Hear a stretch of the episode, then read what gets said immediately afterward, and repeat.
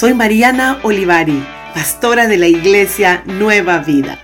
Qué alegría me da que hayas entrado a mi podcast. Dios hablará de una manera especial y particular a tu corazón. No te olvides de compartir con otros estos mensajes. Inscríbete para que te lleguen todos nuestros mensajes.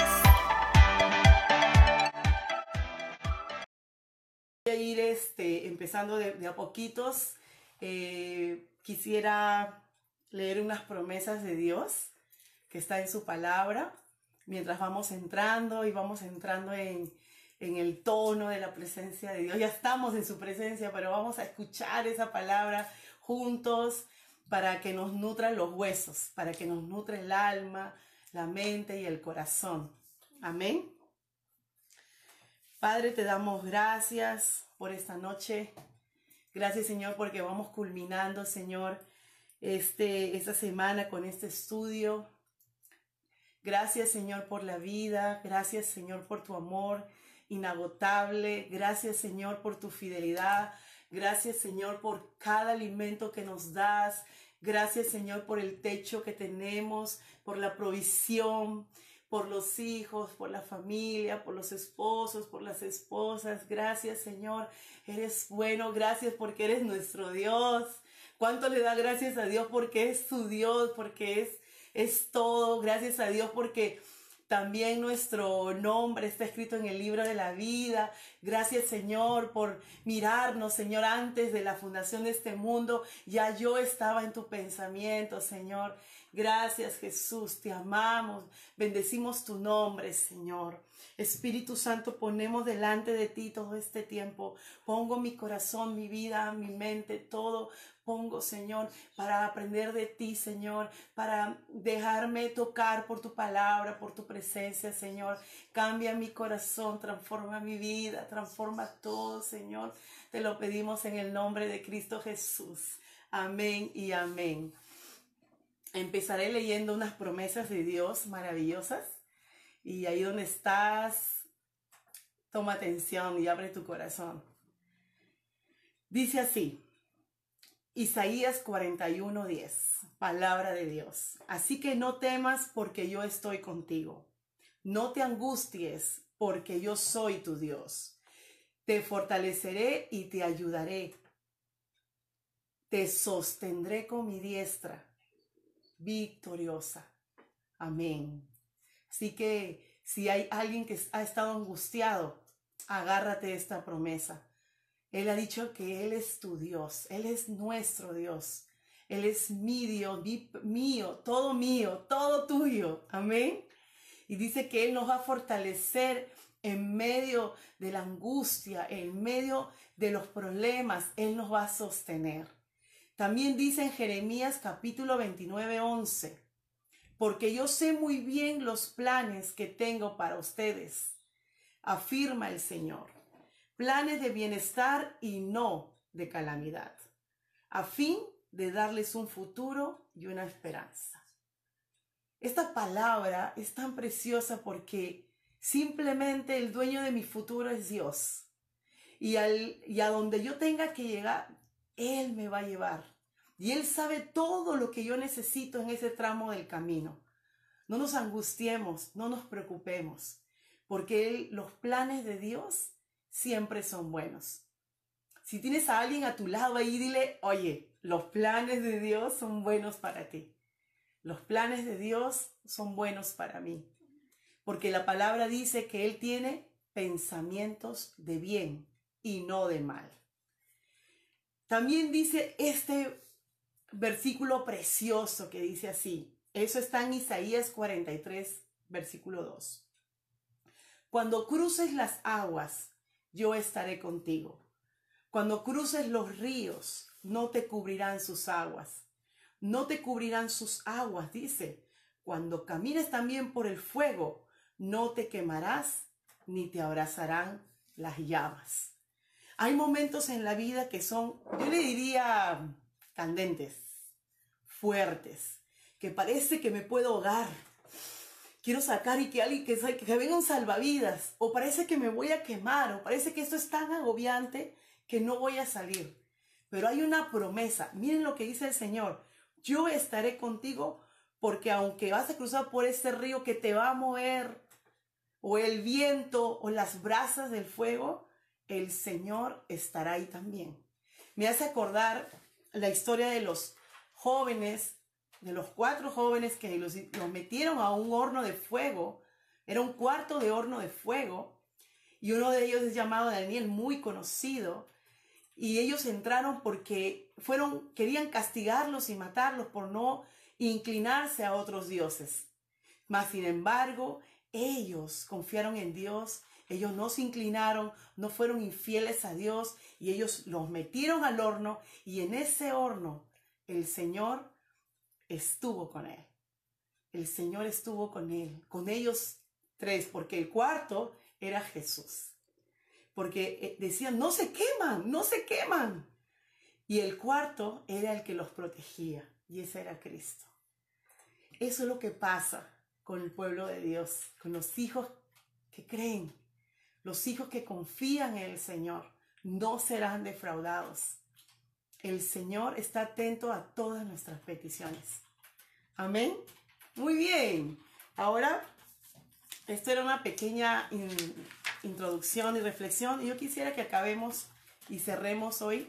Vamos a cerrar lo que hemos estado hablando eh, toda la semana y vamos a irnos ahora para eh, algunos dibujitos, algunos tramos que hicimos de línea de tiempo y eh, vamos a poner mucha atención. Sí, vamos a tratar de explicarlo lo más sencillo posible para poder entenderlo muy bien. Amén. Listo, vamos a ir para allá.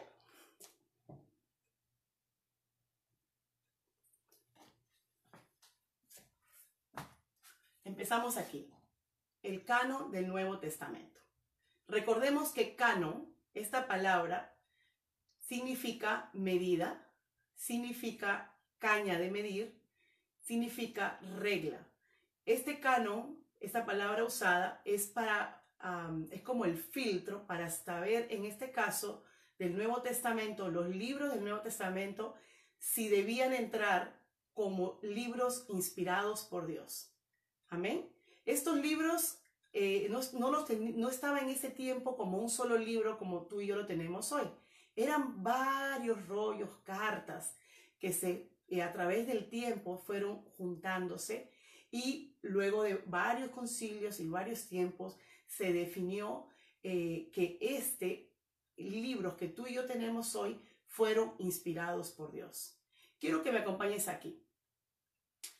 Cuando Jesús asciende al cielo en Mateo 28, del 19 al 20, nos habla sobre la difusión del Evangelio.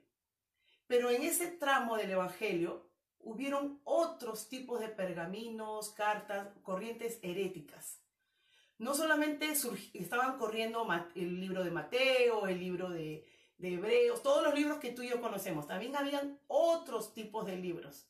Eran anónimos o ponían nombres de otras personas, entre comillas, famosas, para que se hicieran parecer que fueran libros que debían ir en el canon del Nuevo Testamento. Había muchos, miles de ellos. Empecemos con la línea del tiempo. Sabemos que aquí está Jesús, nació Jesús en el año cero, y vemos que en la parte color morado está el periodo apostólico. Jesús empieza el ministerio, luego viene la muerte y resurrección de Jesús, año 30, y hasta el año 90 aproximadamente, que muere Juan, y él escribe el último libro, que fue el libro del Apocalipsis. Y como detalle, el primer libro eh, de los primeros cuatro evangelios fue el libro de Marcos. Cuando vemos aquí, muere Juan, ya aquí en esta época ya murió Juan, luego viene esta línea del tiempo que me gustaría que la vean, es muy, muy importante. Los padres de la iglesia, que fue en el año 150, ellos vienen a ser como la tercera generación de los primeros cristianos, los apóstoles. Ellos vienen a ser, es una generación que seguía la doctrina de los apóstoles. Recordemos lo que dice en Hechos capítulo 2, del 42 en adelante, habla que ellos se reunían, ellos adoraban, ellos alababan a Dios, pero seguían la doctrina de los apóstoles. Interesante. Ellos eran los padres de la iglesia, como Clemente, como Ignacio, personas eh, respetadas que escribieron muchos libros. Y dentro de estos libros que ellos escribían de ellos, de teología, de referencias, ellos incluían en sus escritos todo el Nuevo Testamento y alguien dijo por ahí un detalle que te quiero compartir. Si se hubiera destruido todos los pergaminos del Nuevo Testamento, con solo todos los escritos de los padres de la iglesia, con las referencias que tienen del Nuevo Testamento, se hubiera podido rescatar todo el Nuevo Testamento. Qué hermoso. Dios siempre permitió y permitió que su palabra prevalezca a través de los tiempos. Porque como dice la escritura, el cielo y la tierra pasará, mas su palabra no pasará. ¿Cuántos dicen amén ahí? Ponga un amén, por favor. Eso, ponga un amén de gusto.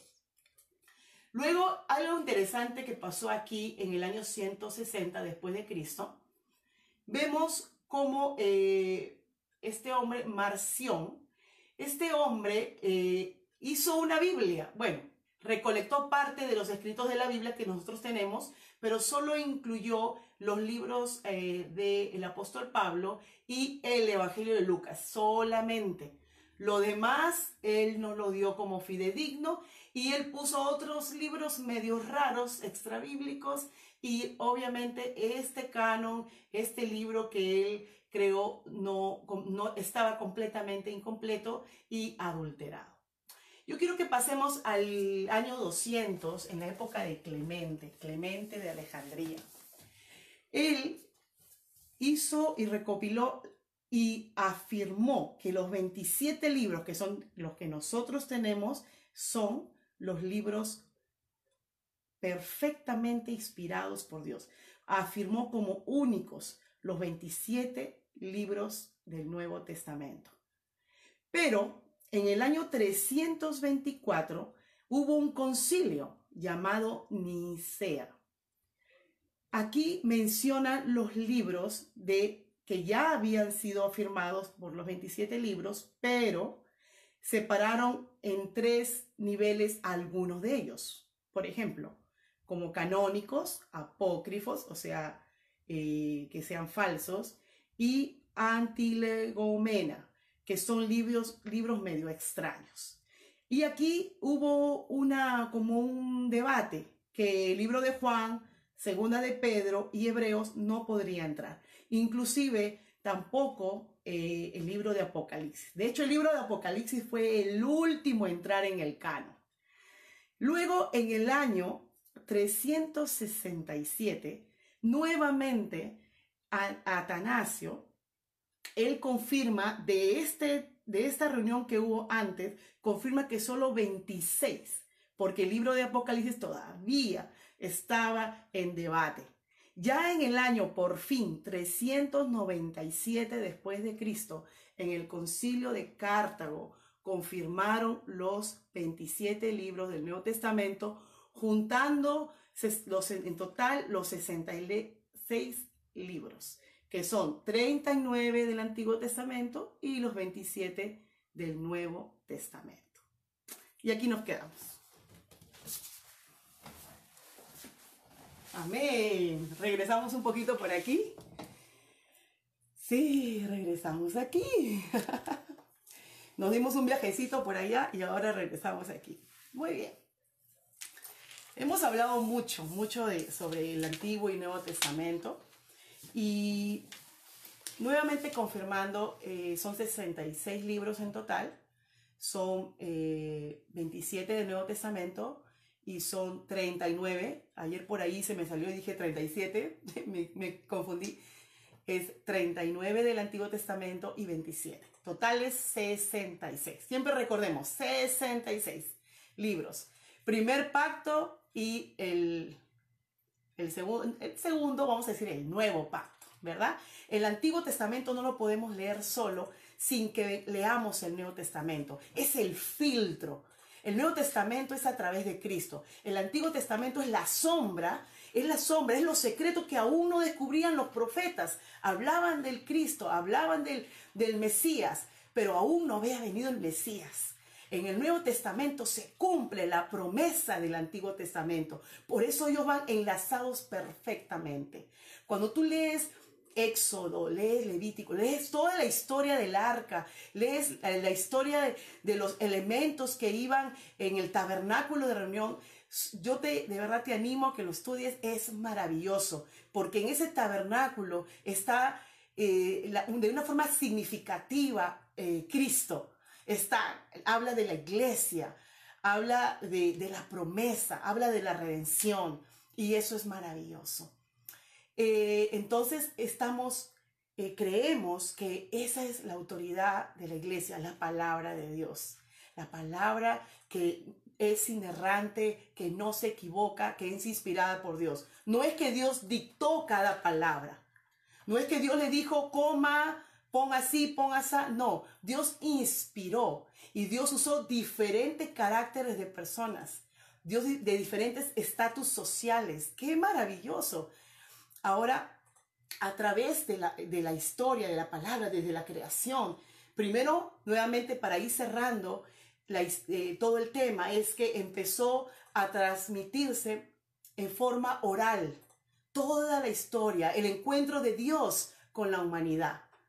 Dios siempre, desde un comienzo, quiso encontrarse con su humanidad, quiso revelarse a su humanidad y lo hizo de una forma progresiva, poco a poco hasta que llegó con Cristo mismo. Dijo, si me vieron a mí, vieron al Padre. esa palabra que, que se hizo carne y lo vemos en el Nuevo Testamento. por eso que el Antiguo Testamento y el Nuevo Testamento es una unidad perfecta, es maravillosa. Ahora, tenemos que tomar en cuenta algunos detalles que ayer hablamos también. Eh, que por qué pues, eh, alguna otra Biblia como la Biblia católica, tienen eh, los siete libros extras que son los deuterocanónicos, deuto porque vienen del segundo canon, ¿verdad? Ahora, este segundo canon tiene una historia y la quiero complementar porque ayer quería complementarlo de ayer. Esta historia es porque en el año 250 más o menos antes de Cristo, eh, habían algunos judíos que habían, habían, se habían trasladado a vivir a Egipto, un lugar, Alejandría, eh, donde había gobernado Alejandro el Magno, y de hecho ahí hizo una gran biblioteca, una famosa biblioteca. En ese tiempo era la biblioteca más famosa del mundo, con los libros más enriquecedores. Todo el mundo quería estar en Alejandría para leer un libro, pero ellos necesitaban recopilar mucho, mucha, mucha historia y casi la mitad de ese lugar, de esa ciudad, eran judíos. Entonces ellos querían traer la historia, querían, eh, como ya ellos hablaban en griego, porque eh, era Egipto, pero los griegos dominaban ahí, entonces hablaban griego. Entonces como decir, mis hijos y mis nietos ya no hablan español, hablan eh, inglés. Entonces ellos quieren saber la historia de mi familia. Entonces yo tengo que traducirles en una carta como un testamento y contarle toda la historia de mi familia, no en español, en inglés ellos, esas naciones que ya eran judías, pero con descendencias ya que habían crecido, habían nacido ahí, hablaban griego. Ellos querían también leer la historia de Israel, la historia de Dios y la cultura. Entonces trajeron, trajeron este, toda esa recopilación de lo que son los 39 libros del Antiguo Testamento nuevamente, pero, ahí viene el pero, pero habían otros libros que también llegaron como fidedignos. Eran libros que, como los deuterocanónicos, como los macabeos, que tienen una gran historia del pueblo de Israel, una maravillosa historia, pero son libros que son más como historia, como cultura, para aprender de la época, pero no son inspirados por Dios. Yo quisiera leerte un versículo de Macabeos. No sé si alguna vez has leído Macabeos, pero te voy a leer Macabeos 15, eh, capítulo 15, versículo 38 al 39. Dice así, me sentiré satisfecho si esta historia, péguenle cuidado cómo habla eh, eh, el autor. me sentiré satisfecho si esta historia queda bien escrita y ordenada. Si no es así y tiene poco valor, debes saber que hice lo mejor que pude, que hice lo mejor que pude. Bien saben ustedes lo desagradable que es beber solo vino o solo agua. En cambio, el vino mezclado con un poco de agua es muy sabroso y agradable al paladar. Lo mismo pasar, pasa al escribir una historia. Hay que saber combinar bien los relatos para que les resulte agradables al lector. Entonces, nos damos cuenta que el mismo, el mismo, claro, es el que escribe, pero como él mismo eh, auto, se denomina, cómo trabaja con su texto, ¿verdad? A su criterio. Este fragmento de, que viene del libro de los macabeos no son inspirados por Dios. No son inspirados por Dios, pero tampoco puedo decir no valen. Es parte de la historia. Amén. Ahora, y tampoco puedo usar los libros de los deuterocanónicos como inspiración o para predicación. No. Ahora, voy a leer un versículo más, si me permites. El libro de Tobit. De hecho, cuando era muy niña, yo leí este libro. Cuando era niña. Dice capítulo 6, versículo 8. El ángel le contestó, cuando un espíritu malo o un demonio ataca a una persona, se queman delante de esa persona el corazón y el hígado. Está hablando de un animal. Y nunca más eh, la vuelven a atacar. Aquí vemos una doctrina completamente, eh, vamos a decir, no bíblica, no espiritual, no bíblica, no divina. Porque un ángel no puede decirle a una persona que haga ese tipo de, vamos a decir, brujerías o ritos, porque eso va en contra de la palabra de Dios. Por eso estos tipos de libro no se toman como inspiración de Dios. Amén. Y hasta aquí lo voy a dejar. Entonces, yo creo que más o menos hemos tratado de resumir lo que es la Biblia, eh, el Antiguo, el Nuevo Testamento, pero ahora, más allá de eso, ¿qué hacemos nosotros? Yo creo que yo quiero animarte a que, si me puedes pasar por favor el libro, esos libritos, quiero, quiero, quiero, este, gracias la visita, gracias la visita linda quiero recomendar algunos dos libros preciosos por si los quieres eh, eh, comprar. Este libro se llama Cómo se formó la Biblia y es de Edilberto López y el editor es Justo González. Te lo súper recomiendo. Buenísimo. Y tengo otro libro que es también mi favorito, que es Historia del Cristianismo. Es un libro completísimo, profundo, y es también de Justo González. Te lo súper recomiendo. Este y este. Hermoso. Yo creo que todo cristiano debemos saber de dónde vienen las raíces, cómo se formó lo que estoy leyendo, quién no es todo. Todas esas preguntas que a veces vuelan, pero no sabemos qué es. Bueno, esto fue solamente un pequeñito detalle y bueno, solo para ir, bueno, cerrando este pedacito más, creo que algo más que me estaba faltando era que esta biblioteca que se estoy contando en Alejandría, sacaron una Biblia que se llamó la Septuaginta, porque fueron 70 sabios, 72 sabios, que eh, escribieron, eh, los, la tradujeron del hebreo, el arameo, al griego, al idioma de ellos, y luego eh, fue esto usado, ¿no? acuérdense que aparte de los 39 entraron los 7 más.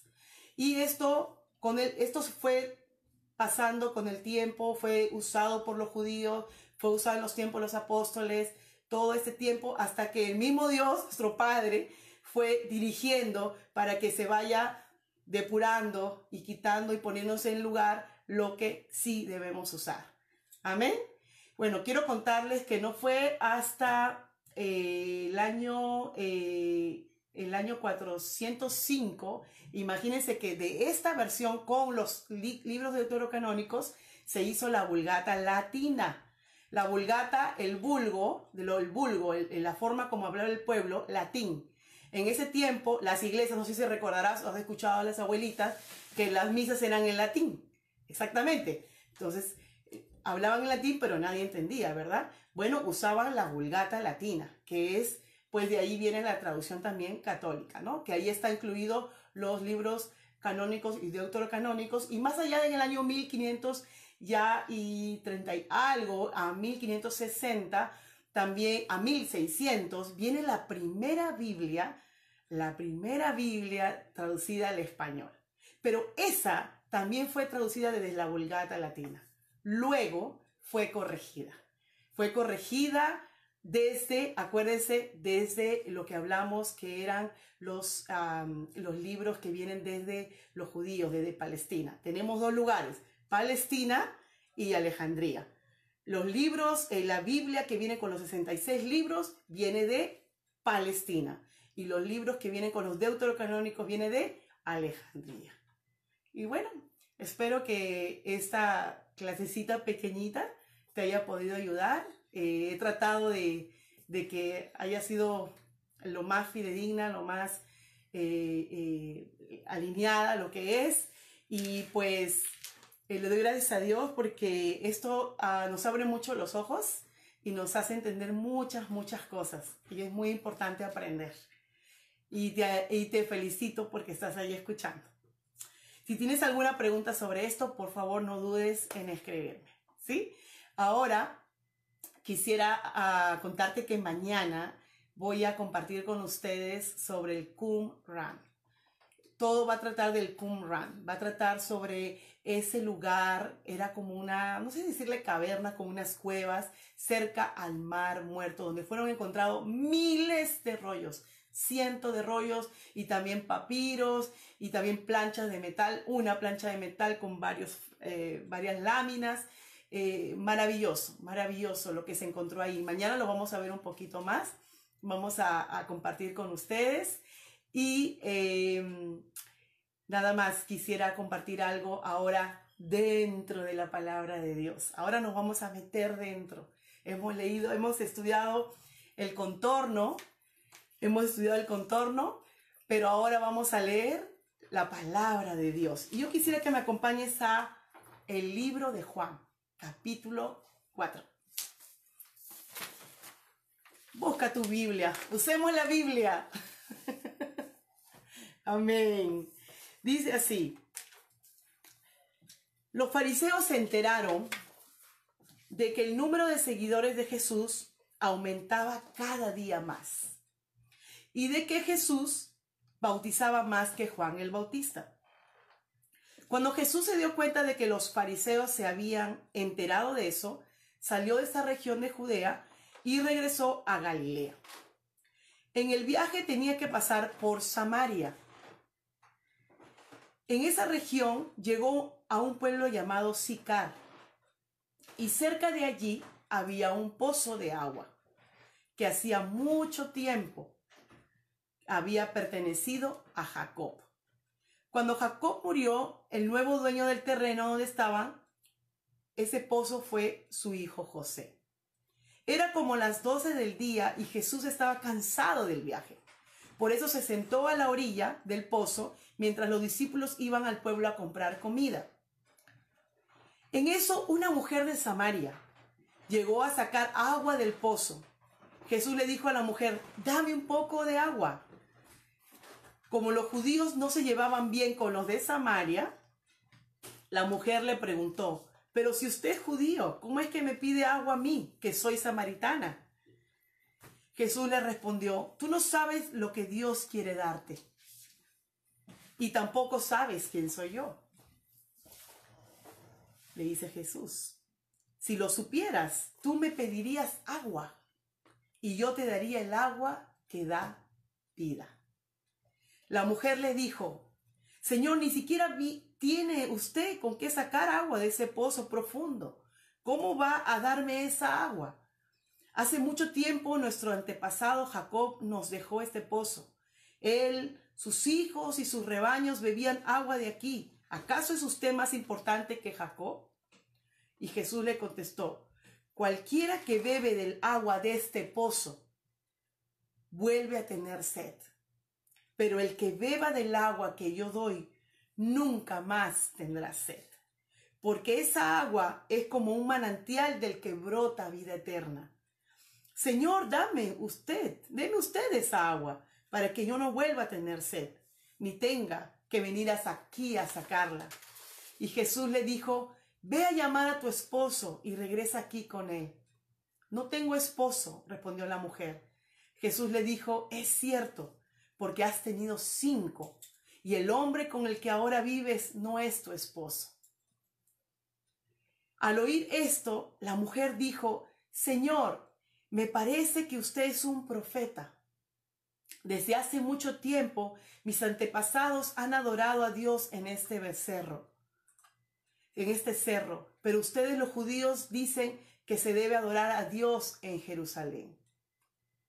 Jesús le contestó, Créeme mujer, pronto llegará el tiempo cuando para adorar a Dios, dice, nadie tendrá que venir a este cerro ni ir a Jerusalén. Ustedes los samaritanos no saben a quién adoran, pero nosotros los judíos sí sabemos a quién adoramos, porque el Salvador saldrá de los judíos. Dios es espíritu y los que adoran para que lo adoren como se debe tienen que ser guiados por el, por el espíritu. Se acercó el, el tiempo en que los que adoran a Dios, el Padre lo harán como se deben, guiados por el espíritu, porque así como el Padre quiere ser adorado, y este tiempo ha llegado. Y la mujer le dijo, yo sé que va a venir el Mesías, a quien también llamamos el Cristo. Cuando Él venga, nos explicará todas las cosas.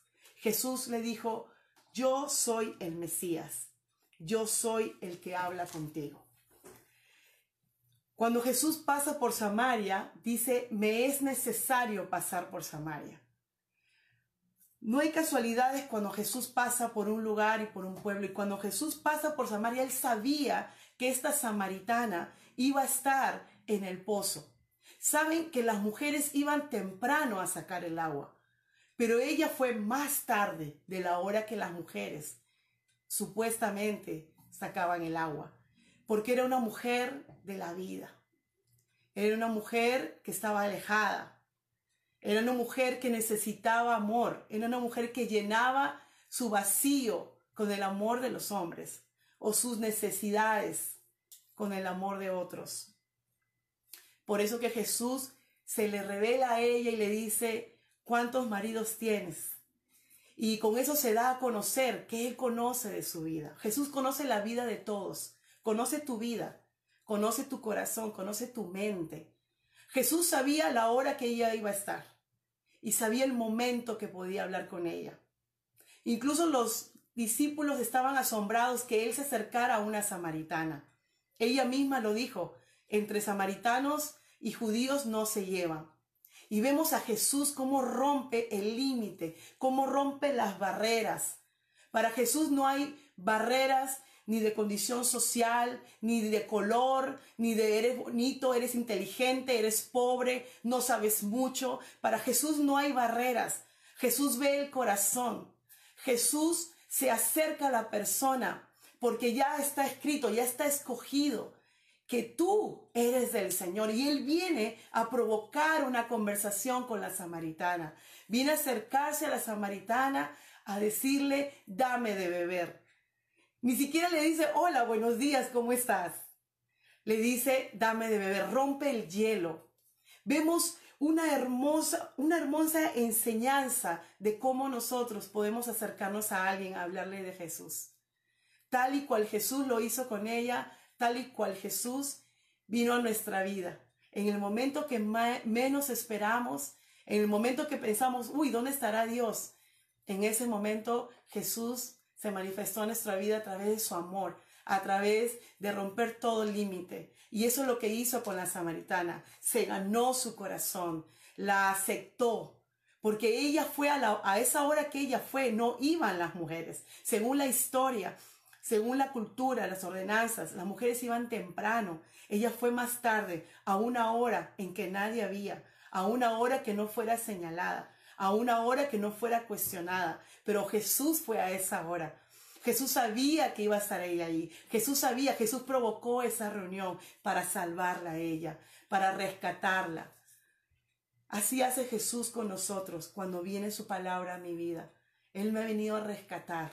Él me ha venido a posesionarme de una vida de esclavitud del mundo, sin razón, vacía, a una vida en Cristo, a una vida llena, a una vida plena, ya no esclava del pecado. Ella estaba esclava del pecado. Ella estaba esclavizada del amor de los hombres. Se metía con uno y se metía con otro. Cuando hay esas necesidades, tal vez no es un hombre, tal vez la necesidad sea comprar cosas, o sea llenar tus vacíos con hacer muchas actividades y llenarlas con otras cosas en tu vida, solo para sentirte feliz.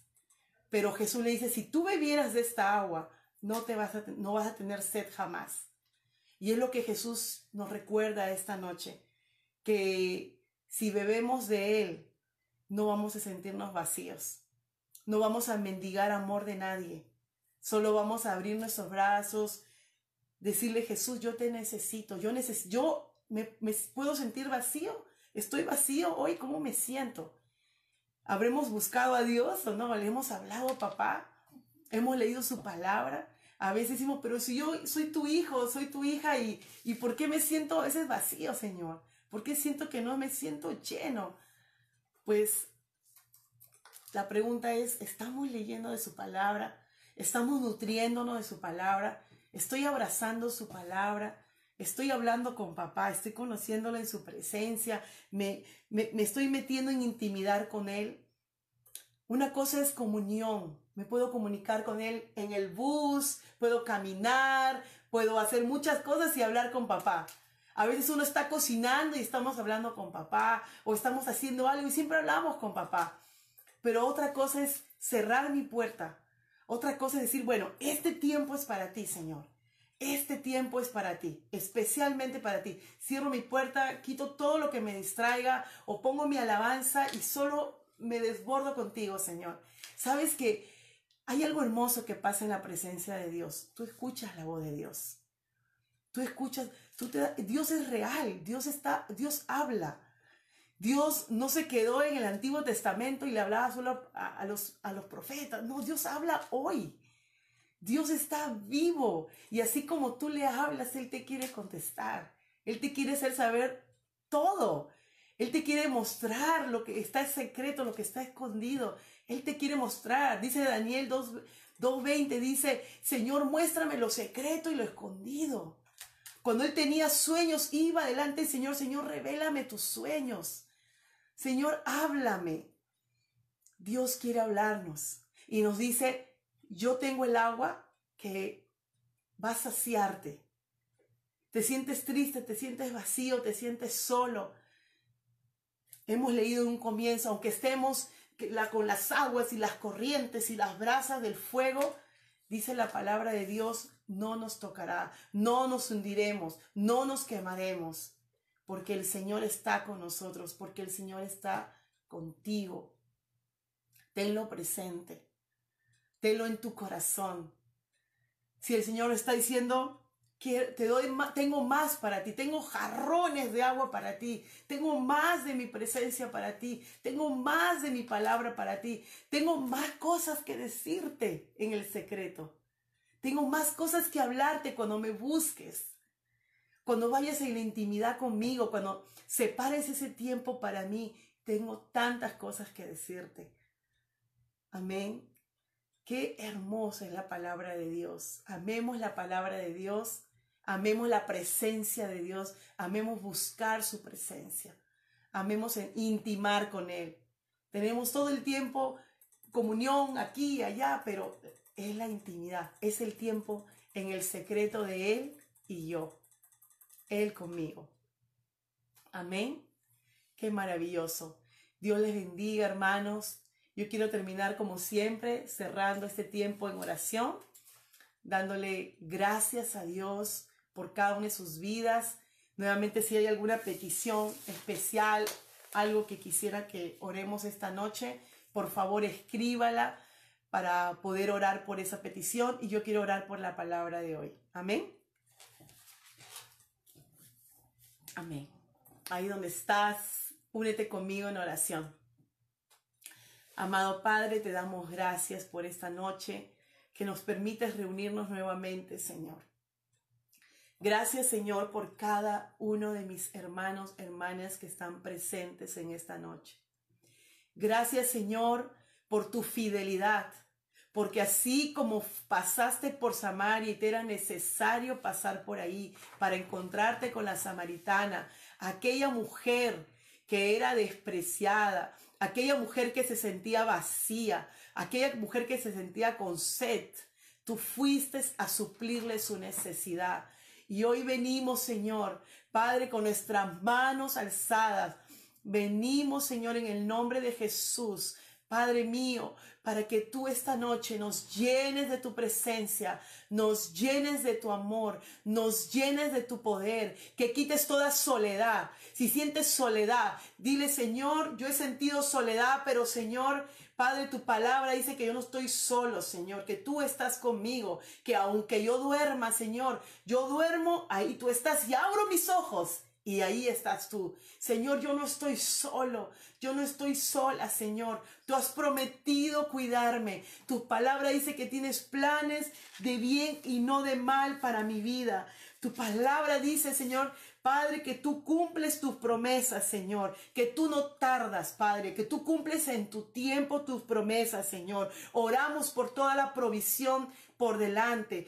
Oramos por todo lo que viene. Oramos, Señor, para que todo aquel que no tiene, Señor, tú le puedas suplir todas sus necesidades. Padre, oramos por la situación en nuestros países, por México, por Perú, por Chile, Señor. Padre, por Estados Unidos, Canadá, todos los países, Señor, que han sido afectados, Señor. Ayúdanos, Padre mío. Padre, abre los cielos, Padre mío. Abre los cielos en el nombre de Jesús. Abre los cielos Padre, ponemos nuevamente delante de ti la vida de María Gracia, de Renato, de Laurica, de Zoile y de Débora, Señor. Padre, cúbrelos, Padre, ayúdales en sus caminos, sobre todo que te conozcan, sobre todo que tengan un encuentro contigo, Padre mío. Padre, quiero pedirte por todas las personas que estén enfermas en todos los lugares del mundo. Levanta tu mano ahí y ora por esas personas en el nombre poderoso de Jesús. Padre, bendice a cada persona. Padre, llénala de tu sanidad. Padre, te pedimos por milagros, por prodigios, maravillas, señales en el nombre poderoso de Cristo Jesús. Por todos los pastores en el mundo en el nombre poderoso de Jesús, te pedimos por cada siervo y sierva de Dios que se ha levantado también, como las enfermeras, los doctores, también los pastores, Padre, pastora, siervo de Dios, misioneros, también están al, adelante de la batalla, Señor. También no hemos parado, no hemos parado, Señor, porque sabemos que necesitamos, Señor, nos urge predicar tu palabra. No es un tiempo para sentarse, no es un tiempo para cruzarnos de brazos, es un tiempo para predicar la palabra. Tu iglesia tiene que predicar la palabra. Tu iglesia, Padre, por eso te pido, si por todo hijo hija de Dios que esté dormido, que esté con un espíritu dormido, un espíritu perezoso, Padre, yo te pido que toque sus corazones, Señor, que abra su entendimiento, que veamos este tiempo que estamos viviendo, Señor, para ser una oportunidad de poder predicar tu palabra, Señor, a, tiempo y a distiempo. Oramos por Kiara y por Alexis, Padre, por su matrimonio, por su salvación, por su provisión, por sus vidas, en el nombre poderoso de Cristo Jesús. Gracias Espíritu Santo. Gracias Señor. Y como dice tu palabra en Isaías 40, 31, porque los que confían en el Señor renovarán sus fuerzas y volarán como las águilas. Correrán y no se fatigarán. Toma esta palabra Correrás y no te fatigarás, caminarás y no te cansarás. En el nombre de Jesús, porque si Dios está con nosotros, ¿quién está con nosotros? Y la palabra dice, mantengámonos firmes, firme a la esperanza que profesamos, que estamos predicando, porque fiel es el que hizo la promesa. Hebreos capítulo 10, versículo 23. Amén y amén y amén. Gracias Señor. Gracias Señor.